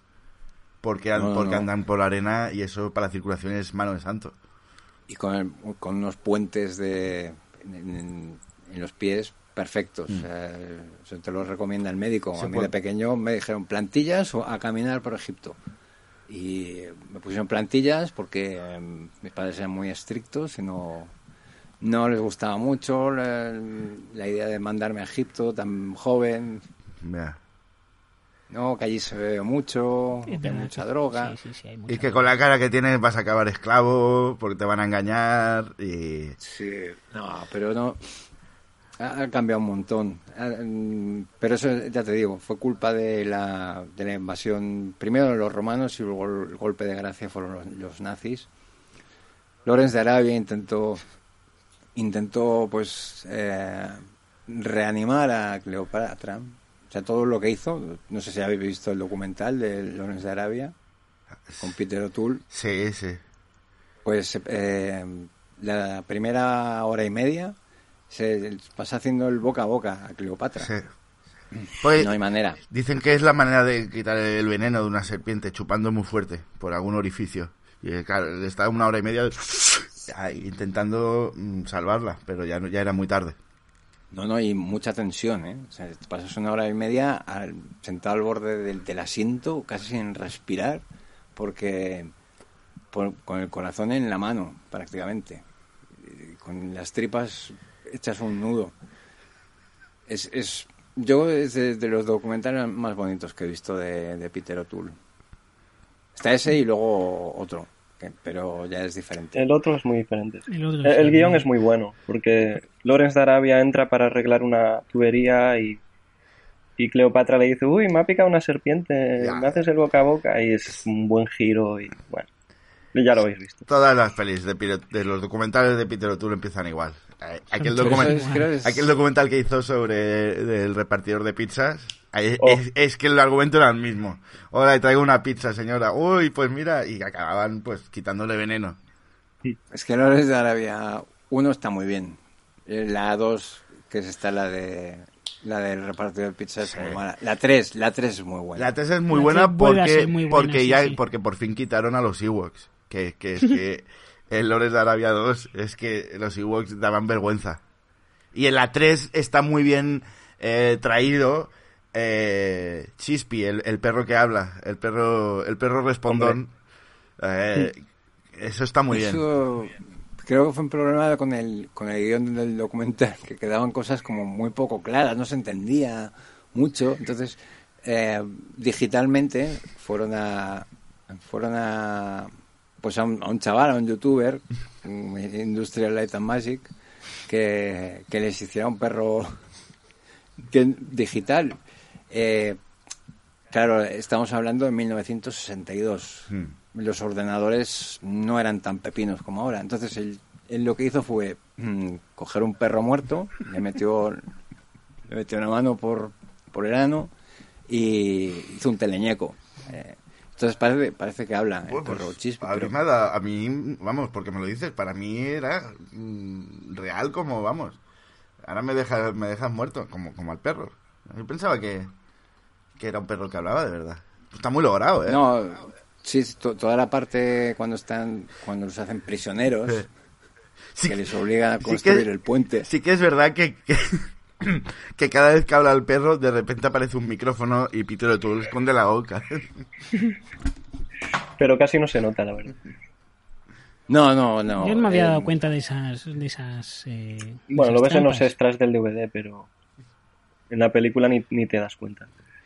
Eh, Estás escuchando el International Podcast y estamos analizando eh, la muerte de eh, Cleopatra. Fallecimiento, asesinato, eh, accidente, eh, conspiración. mm, no se sabe. Es, es muy difícil llegar a, llegar a conclusiones. Hemos estado tratando muchos de los temas que rodean a ese gran, a ese gran enigma. Eh, sí que me gustaría centrarnos ahora en, en centrándonos ahora en, en, lo que eran los romanos. Eh, pues si creéis que tenían derecho a, a, a pues de, de, alguna manera apropiarse de, de, Egipto de aquella manera que lo que lo hicieron de humillar Egipto de aquella manera si, si ¿qué, aportaron los romanos a, a Oriente Medio basuras. Nada nada nada. Eh, no sé. Se le suele comparar con, o, o, más bien al contrario, se suele comparar el, el, imperio americano, Estados Unidos, con el poderío romano. ¿Creéis que es pertinente esa comparación? No, porque los, los americanos, cuando llegan a otros sitios, pues ¿qué hacen? Pues, eh, pues ponen un Starbucks. Pero los romanos no pusieron nada. No hay una pizzería buena en todo Egipto. Bueno, ya que habéis venido aquí, a, a, a, a quedaros con este terreno, poner una pizzería, una tratoría. Y ni, y ni eso fueron capaces, los hijos de puta. No, tractores buenos sí que Qué hay. miserable. Luego, pizzas no. Pero, pero es verdad que Estados Unidos y el Imperio Romano tiene mucho, está muy, está muy basado Estados Unidos en el Imperio Romano. Toda la, toda la la llegada del hombre a la luna pues está inspirada en Roma Mm. cuando cuando cuando Roma ya digamos estaba en su apogeo dijeron pues eh, mm, el- la siguiente frontera ya es el espacio Eh, ya no pudieran avanzar hacia tenían toda Galia conquistada Toda no, había, había un pequeño reductos ahí de de, de, de Asterix, que, que eso no, no, hubo, huevo- no hubo huevos, ¿eh? Con Asterix. Eso no lo puedo. eso- pero es- eso yo eh, ahí creo eh, lo de Asterix eso es un invento de, de los filósofos franceses posmodernistas Sí, hombre. fue fue como un poco es una metáfora del nazismo totalmente ¿eh? ¿Mm? dijeron no no aquí los, fran- los franceses de verdad resistieron no cuando llegaron los romanos los franceses se rindieron Se rindieron. todos Asterix, Y- también. que son, son muy de rendirse. Todos. Son de rendirse. O sea, es- es- tú dices, em, abres un diccionario, buscas rendirse y está muy cerca de Francia. Rendezvous, Claro. rendezvous, eh, ríndete. Rendezvous, es claro. Pero ahí cuando los romanos ya, ya tenían a Francia bajo su bota de hierro, pues dijeron, pues la próxima estación donde tienen que llegar eh, máximo quinto Sibelius, pues es a la luna. Mm. Y entonces con una catapulta muy, muy grande, eh, pues intentaron mandarlo a la luna. No sabían mucho de, de, de- de astronáutica, fueron aprendiendo a base de, De hostia. De trompazos. de eh. eh, ensayo muerte violenta. eh, y eh, aunque es verdad que Neil Armstrong, cuando llegó a, allí a, a Cabo Cañaveral y dijo las famosas palabras de, de, I had a dream. a Dream y tal, dijo, madre mía, un romano muerto, ¿qué hace aquí? Y eso es, eso es la huella de... Es, es una pena porque, de- porque rompió toda la toda la magia del momento. Porque Sí, estaba sí, diciendo eso- lo de las um, palabras grandilocuentes, es como oh, un gran paso para y dijo, "Coño, un romano muerto." O sea, Y pero fue como, fue pero como si te- corten, corten. Eh, tuvo que hay que repetir. Mm. Pero es verdad que si te fijas, en la huella que se ve, la famosa huella, es la huella de una sandalia. Y es de, no me suena a mí que Armstrong fuera con, con sandalias. Eso tenía que ser un romano. No, ya el Dren con esa espadita. Y mm, si te fijas bien en las imágenes, hay uno de los astronautas que está claramente muerto, está boca abajo, lleva una faldilla y, y en el pecho pone, pone le- legionario, legionario Antonio. De, Pero de- te tienes que fijar. Mm. de todos modos se, se, se dice, ¿no? Que la llegada a la luna de los romanos pudo haber sido una obra de teatro de Plauto, Mm. eh, que en realidad no llegaron y que era todo que era todo teatro. De hecho, a veces se escuchan aplausos, ¿eh? si te fijas muy bien. No, y que era muy raro que llegara el primer astronauta y de repente hubiera un coro ahí como diciendo, ha llegado a la luna. Y el hombre, pues es el primero que hacen 20 personas del coro diciendo que ha llegado. Habrá llegado el coro antes que... que... Iban en naves diferentes, pero... Pero no, llegaron, llegaron juntos. Pero es que era, era otro tiempo, se hacían, las cosas se hacían diferentes. El, no, Plauto, yo ahí yo es que detesto el teatro. Sobre todo el, Hombre, porque el, el, teatro es asqueroso. el teatro es, es... Es como cine de... pero mal. Es, no, y que, están que es mentira todo lo que ocurre. Y que luego, y, no te puedes concentrar porque, porque todos son actores del coro de la ciudad. Yo estaba, eh, mira, fui, fui una vez a una obra de estas. Eh, Yerma. Y había una mujer nerviosísima en el escenario, gritando, llorando me levanté y dije, nadie va a ayudar a esta... Y fui, subí a consolarla, me empezaron a gritar. Ya. Eh, eh, se enfadó ella muchísimo, ¿no? Supongo que por orgullo, que no... Claro, yo entiendo que pues aquella cosa, ¿no? De... Le, encontró que mi gesto era condescendiente, me dijo, no me haga usted mansplaining. Y yo intentaba consolarla y bueno, me echaron y no, no vuelvo. Yo al teatro no vuelvo. No, Yo, fui, a ver, yo fui a ver cinco horas con Mario y a la hora y media me mandaban para casa. Y dije, yo, yo no me muevo de aquí. Yo pagaba aquí para estar cinco horas con Mario. ¿Sabes? Y, y claro, y me quedé allí y, y luego, vamos, eh, a la hora y media de estar yo sentado, apareció la mujer de Mario, entre comillas, porque iba vestida con, con tejanos. Y, y, resulta que no y que resulta que no era ella mira, la, viuda alegre, ¿no? Sí, claro, vaya. Sí, sí. Uy, qué mal lo estoy pasando. Vaya, pues pues vas, vas, con tejanos. Mm, pues pues no, ah. alguien que está de luto no se pone tejanos. Al final era de, yo me voy a quedar a cinco horas aquí. ¿Qué, qué, qué pasa? ¿Que me importa más a mí Mario que a ti, que, eres su mujer? Pues pues sí, porque yo me quedé allí. No, cinco horas con Mario es, eh, es otro tema, ¿eh? Es otro tema. No, yo, yo, la, al teatro muerte, no vuelvo. La muerte de Mario. ¿Quién mató a Mario? Porque los medios dijeron que fueron dos drogadictos en plena ansiedad. eh, roban y matan a Mario Postigo. Mientras, mientras su esposa era testigo desde el portal. Pero mm, en la obra se explica muy mal. Vamos, no, Yo no, ves que la prensa, no, hay, no había ningún drogadicto allí. Bueno, eh, el, el, el, chico que hacía de técnico de sonido mm, le faltaban dientes, pero, pues no tenía nada que ver con la obra. O sea, si, si él mató a Mario Postigo, luego esto no se solucionó en la obra, ¿sabes?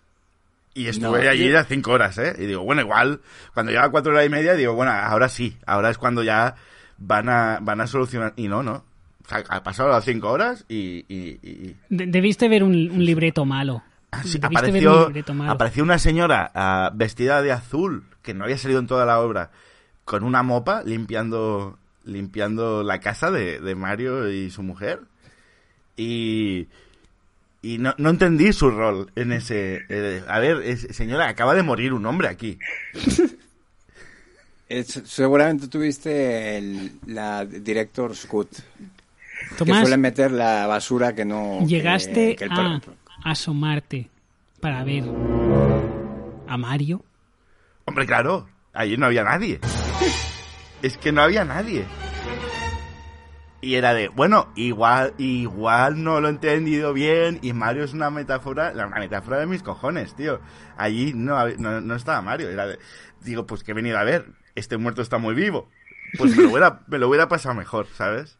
Y, Es que yo no entiendo... No, desde luego, lo que nadie podía sospechar lo que nadie podía sospechar, ni la mujer en Tejanos, la presunta esposa de Mario, ni el técnico de sonido sin diente, ni la mujer de azul con una mopa, ni el propio Mario, es que tú eh, ibas, a, ibas, a, llegar hasta el final. Nadie podía, nadie, podía nadie podía esperarlo. Era un plan perfecto. Mm. Excepto por una cosa que tú habías pagado para estar 5 horas con Mario y te dieron solo hora y media y había que llegar hasta el final. claro. Tomás tiene eso, es muy, es muy cabezón con esas cosas. Bueno, Eh, y otro, otro día os contaré cuando fui al cine a ver siete años en el TIF.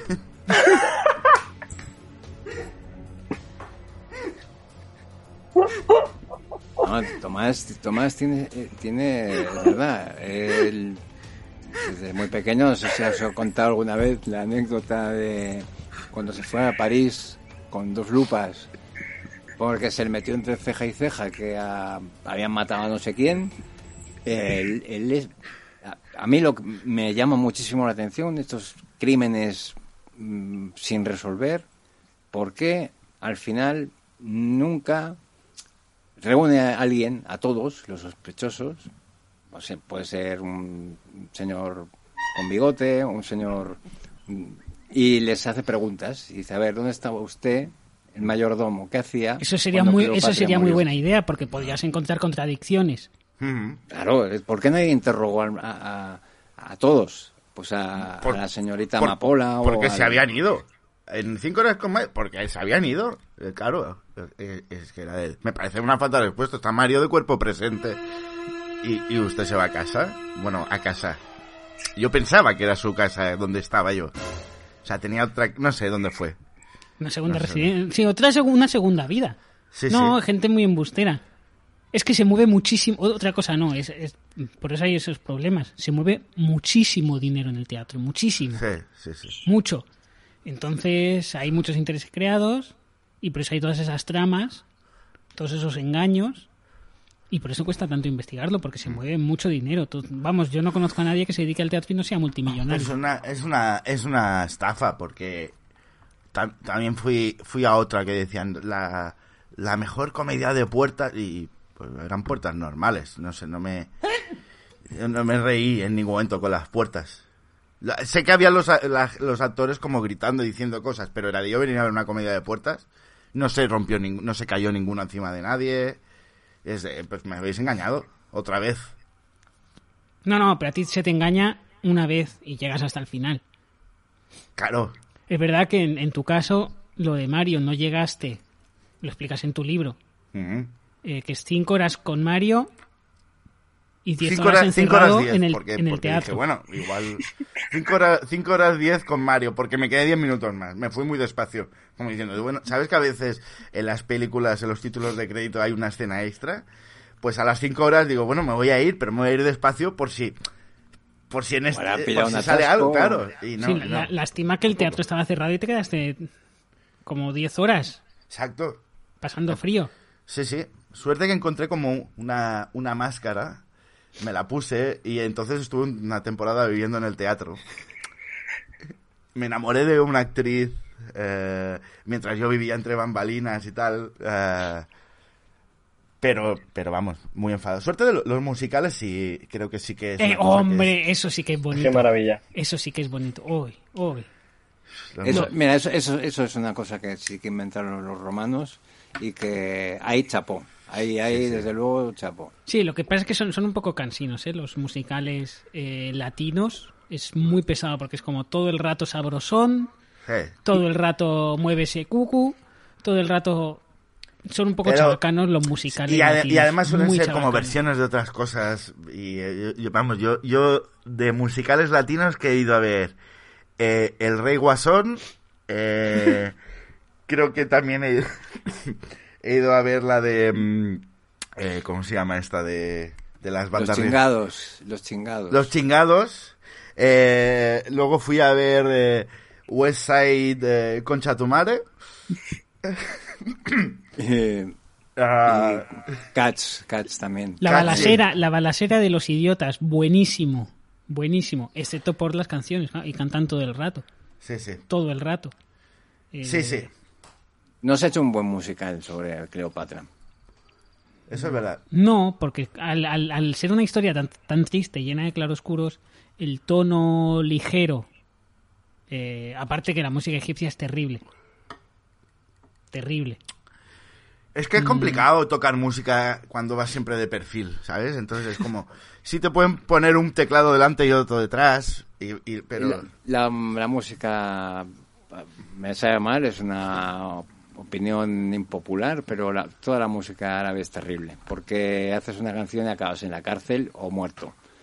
Eh, entonces, claro, pues la gente tiene que hacer cosas mm, muy comerciales, muy, muy eso de dame tu cucú, dame, pero no puedes ah, decir Morsi es un es un tirano, por ejemplo, que es un ejercicio de libre expresión que, que en el en el antiguo Egipto no estaba permitido.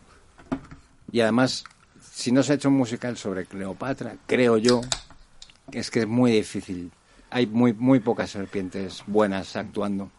Muy pocas. El- La, de, la protagonista de Serpientes en el avión estaba muy bien. Pero. Anaconda también era muy buena. Anaconda. eh, era la misma que engordó para era- el papel. Ah, sí. Era la misma, sí, sí. Pero. Sí, estaba, eh, pero tuvo ahora- unos años que estuvo en estado de gracia. eh, Lola, se llamaba la serpiente que hacía Sí. todas esas películas. Sí, luego luego eh, le pusieron una peluca rubia y hizo Evita, por ejemplo. ¿eh? No, no, dirías nunca que era una serpiente. Era muy bueno. No sé qué se hizo. Se ha retirado, dice que ya no actúa más. De esas cosas que dice, ya, ya no, no me, me agota, me vacío. Y Como yo cuando dice, sí.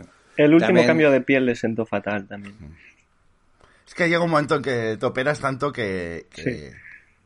que no Salió en, en busca del arca perdida, que hace de- que fue, creo que fue de sus primeros papeles, que hace de serpiente 432. Sí, sí, sí, es verdad. pero tiene, tiene una de las mejores frases. De, ¿Cómo era? La de... Qué bien tirada. Ah, Hay que Qué ver la versión tirada. original por eso. ¿eh? El Sí, doblaje perdió. Sí, porque Cuando- aquí la... Es que aquí la, la doblaron en latino. Y claro, no es lo mismo escucharla en la versión original haciendo... ps, ps, que... ¿Qué onda, güey? ¿Qué onda, güey, Indiana?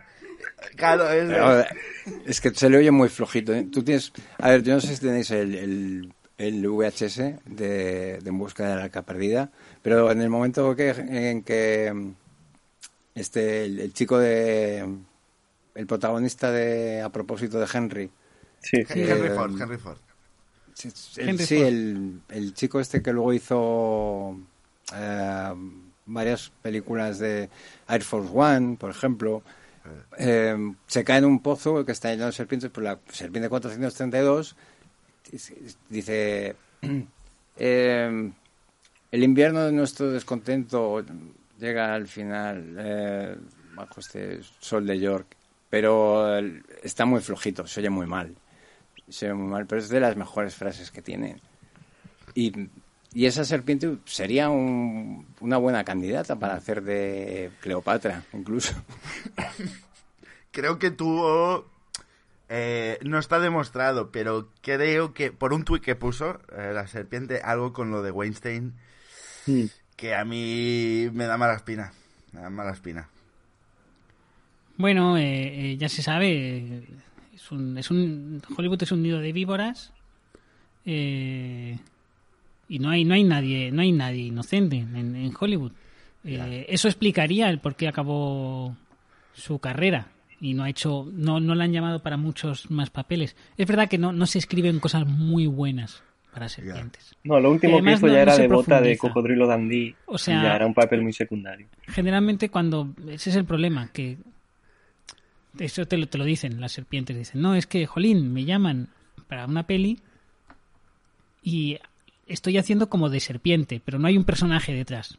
Me llaman soy una serpiente y me llaman para hacer de serpiente. Y, y yo pregunto al director bueno mi personaje que es no tu personaje es una serpiente y Se dice que igual el- la, la... Porque para esto tiene muy buena mano. Que la siguiente de, de, de Tarantino la va a recuperar para hacer de, de una policía eh, retirada.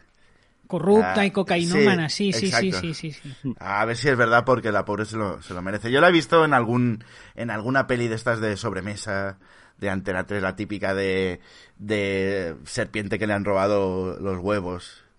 Ah, Sí, no, no sin mis huevos creo que se llama la, la película No sin mis huevos, exacto. Sí, que se ha casado con, con una serpiente pues, que no es, no es trigo limpio, Ese. Que se lleva sus, sus serpentinas y, y la- y le hace lu- luz de gas. Eh. Luz de Gas, que es eh, una sala muy buena de, de Barcelona. Buenísima. sea, y barata. Muy- Muy- muy- donde está, muy bueno, ahí se conoce un montón de gente famosa, ¿eh? En, en Luz de Gas. Uf, Luz de Gas es como... Sí, sí, es el Hollywood de, de Barcelona. Pues allí igual puedes ver, yo qué sé, a alguien de, de Gran Hermano 6. o el Harvey Weinstein catalán, Ah, exacto, incluso. sí. Puedes ver a Charo de OT o a José Javier de Masterchef. Pero allí como, como personas normales, ¿eh? Y nadie se les acerca. Y es- me cago en la puta, está Charo allí y nadie... Bueno, se- te le acercas para pedirle una copa, ¿no? Pero... Pero nadie, nadie se hace fotos con Charo. Está muy, muy... Yo por eso prefiero... No, ya, yo no voy ya a Luz de Gas. Yo siempre que salgo voy a, voy a Portaventura, al, a la cantina del Mediterráneo. Es que, bueno, y hay que decir, tú porque eres más de Mediterráneo, pero yo no he visto a nadie bailando el cancán como lo bailas tú, Biel. En el, en el Far West, eh, con, esa, con esas faldas y esas piernas que tienes, yo no he visto a nadie eh, con esa agilidad de las piernas. No, pues, es que me, me van solas. van Sí, solas. sí, sí. No, sí, recuerdo cuando te rompiste las gafas de, de una vez que, que subiste demasiado las piernas y te... Sí, sí, sí, y se dio un rodillazo y- en toda la sí. cara. Sí, sí, que nos reímos un montón. Sí, la luego vimos que era serio, porque es verdad que tampoco eres muy de, de cortarte las uñas de los pies y te rajaste, te rajaste la frente. Pero que, pero quitando eso, e- eres muy bueno. Me lo pedían cada noche, pero, pero dije que no, que ni hablar, que, que, yo me iba, me iba a matar. Que mala vida de rajarme la frente, me iba a matar. Entre eso y las drogas que se mueven en el mundo del cancán, yo casi ahí. Yo de verdad, ¿eh? O sea, era, no, no, tienes que tienes doble sesión esta, pero no puedo. Pues te tomas este, este café. No, no, pero me- no, no puedo tomar café, que me- luego no duermo. Te tomas este café. Te obligaban a tomar café. Cargado además, ni, ni con leche ni nada, café solo. No, café solo, Uf. café bien, bien afroamericano, de estos, así.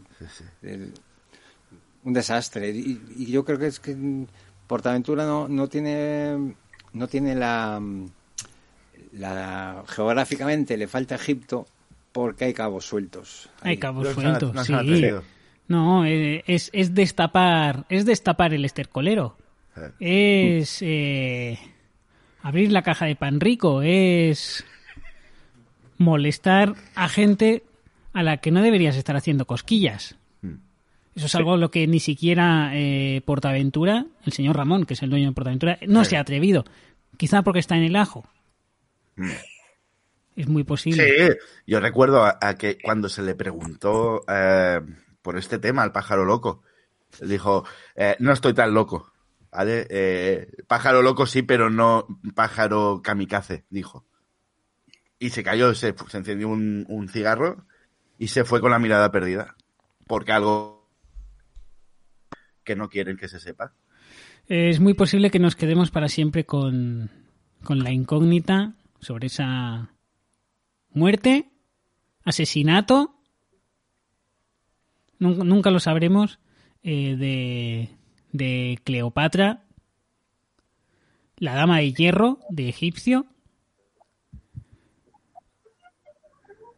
Pero antes de tenemos que acabar, antes de antes de acabar sí que me gustaría una última una última reflexión, si no sobre el asesinato de Cleopatra, que se, ha, presen- ha resultado ser un tema quizá demasiado espinoso, eh, del que cuesta mucho hablar, eh, pues sobre Egipto o sobre cualquiera de los temas de los que hemos hablado. Tú mismo, Javi, como Javi Ramos, como, como experto en cleopatrología. Como experto que me he leído los tres libros de Tomás, que es- ha sido mi bibliografía, No, son, son muy buenos los libros de Tomás, los recomendamos desde aquí. Mm. Eh, sobre todo el de dos páginas me pareció. Cleopatra, Truco o Trato, Mm. editorial Lumen, 1986. Eh, El papiro da Vinci. ¿cómo? El- el Papiro da el Vinci, papiro da Vinci. Papiro da Vinci, eh, editorial Lumen, eh, 1997. Está descatalogado, quizás quien tenga suerte lo puede comprar de segunda mano. Eh, Y luego eh, mil unas recetas fáciles eh, para microondas. Y, y, y algunos misterios de Egipto. Son las últimas 40 páginas. Editorial Lumen 2001. Eh, esos son los tres libros de Tomás a los que nos hemos estado refiriendo todo el rato. Eh, Ahí está todo. ahí está todo. Genial, por cierto, la receta 302, Uf. eh, que es calentar la leche. Es, Sí, la- sí. es el que Pero uso que todo el queda rato. caliente, ¿eh? Queda- Sí, sí, sí. No, Es fácil que te salga mal, ¿eh? Sí, no, que yo me- muy bien. Sí, sí, claro. O me, sea, me- me quemé misterio toda la cara eh, con esa receta, me quemé toda la cara. eh, se me desfiguró por completo y desde entonces vivo en las bambalinas de un teatro con una máscara que encontré en el suelo. Ajá. Pero, pero, pero la leche estaba rica o no? Sí, sí, sí, sí. La leche Yo estaba doy por sí, sí, sí, vale la pena. sí. Sí, no, no, muy buena receta. Javi, una Pues ese- última. Pues nada, como experto decir que es una pena lo de Cleopatra porque era muy joven. Yo me inclino por la teoría, o espero que sea verdad, que fingió su muerte y que sigue viviendo en Argentina a día de hoy. Y me agarro a eso. Es Eso verdad, es que, es verdad que murió muy joven y estaba muy buena, además. Joder, es que estaba buena. Estaba muy buena Cleopatra. ¿eh? un buen viaje, ¿eh? Cleopatra. La portada de Benca de, de Cleopatra fue. Madre Dios. Madre mía, Qué piernas. Yo, qué, yo era- qué una- Yo, yo por eso, qué cuando, tetas. Madre mía. cuando veo, cuando veo a las virtudes, me pongo cachondísimo, porque tienen como el mismo pelo y me recuerdan a Cleopatra y es de, uff, me pongo cerdísimo con las Pero virtudes. Está muy buena Cleopatra, joder. Madre mía. La levanto a peso con la polla, ¿eh? A Cleopatra. Era, era hermosa, sí. Era, era una, una- Tomás, una última conclusión sobre Cleopatra. Ah, bueno, yo, yo creo que evidentemente fue, fue asesinada ah, por, por pequeños detalles que ya explico en mi libro, eh, eh, pequeñas pistas. ¿En ah, cuál, ¿En cuál era? en el, en el segundo. ¿Cómo El papiro, el papiro da Vinci. El papiro da Vinci. Ah, vale. El papiro da Vinci explicó cómo, cómo, cómo Cleopatra, eh, creo yo que fue asesinada, em, que fue eh, a golpes de, de- de- con una toalla mojada. Uf, qué horrible. En los vestuarios, ¿no? De la pirámide. Sí, sí, sí. Y, y bueno, e- era una costumbre muy, muy de los romanos, de las saunas romanas, eh, que eh, siempre empezabas hablando de, oh, qué mal la política, ¿no? Oh, pe- pero y acababas, pues eso, jugando a enrollar toallas, eh, darte golpes en, el trasero y acababas retozando ah, y, y, eh, manteniendo sexo salvaje. Y yo creo que en el caso de Cleopatra fue esta práctica que se les fue de las manos. Eh, un mal golpe de toalla en la nuca ah, te, puede, te puede matar. Ah, y yo creo que así fue como, como falleció Cleopatra. Bien, una última reflexión sobre pues ese, ese misterio que es muy posible que Tomás acabe de resolver, acabe- haya resuelto tras años de pesquisas y esos tres libros eh, publicados, eh, que haya resuelto en un inesperadísimo giro de, de los acontecimientos. Sí, no, no, no lo he comentado a, a lo largo de este podcast, no sé por qué, porque lo sabía, ah, pero lo he dejado para el final. Bueno, porque igual ahí tendríamos que decir que hemos cambiado de patrocinadores y, patrocina Lumen a partir de ahora y este episodio es patrocinado para, para vender el, Mm. el papiro da Vinci, ¿no? ¿Por qué, por qué, ¿Para qué quieres viajar en avión cuando un buen libro te puede hacer viajar a cualquier parte? Lumen es eh, Mejor que Qatar Airways. la editorial de confianza de todos los eh, oyentes del International Podcast. Vais a encontrar allí libros de todo tipo eh, de no ficción, están especializados en, en libros de, de no ficción sobre egiptología, sobre cleopatrología, sobre historia, curiosidades, libros de entretenimiento, novelas, poesía. Tienen Sudokus. también sudokus, libros de, tienen, tienen eh, The Complete Sudokus 1, The Complete Sudokus 2, porque se dieron cuenta Y- que no estaban Y el, todos. el libro prohibido de Sudoku de Salman Rushdie. Eh, muy buenos, tienen muy buenos libros, novela gráfica, eh, viñetas. Eh, el Roto tiene un libro que es- es- son todo Uh, páginas negras, todo maravilla. páginas negras, certerísimo, certerísimo. Buah, ma- ma- bueno, no se me ocurre nada más certero, además que lo puedes colorear. Eh, muy buena editorial, es el nuevo patrocinador de el International Podcast. Eh, el hecho de que Tomás Fuentes sea el autor del 80% de la bibliografía de Editorial Lumen eh, ha facilitado sin duda eh, un patrocinio que confío que sea muy fructífero, eh, que nos va a permitir seguir ahondando en misterios, eh, seguir ofreciendo, eh, seguir abriendo melones temáticos que nadie se atreve a abrir. Y con esto vamos a dejarlo por hoy, no sin antes, Biel, ¿quieres ofrecer una última puntilla sobre eh, ya es- Cleopatra o sobre la propia editorial Lumen? Igual recomendar alguno de los libros.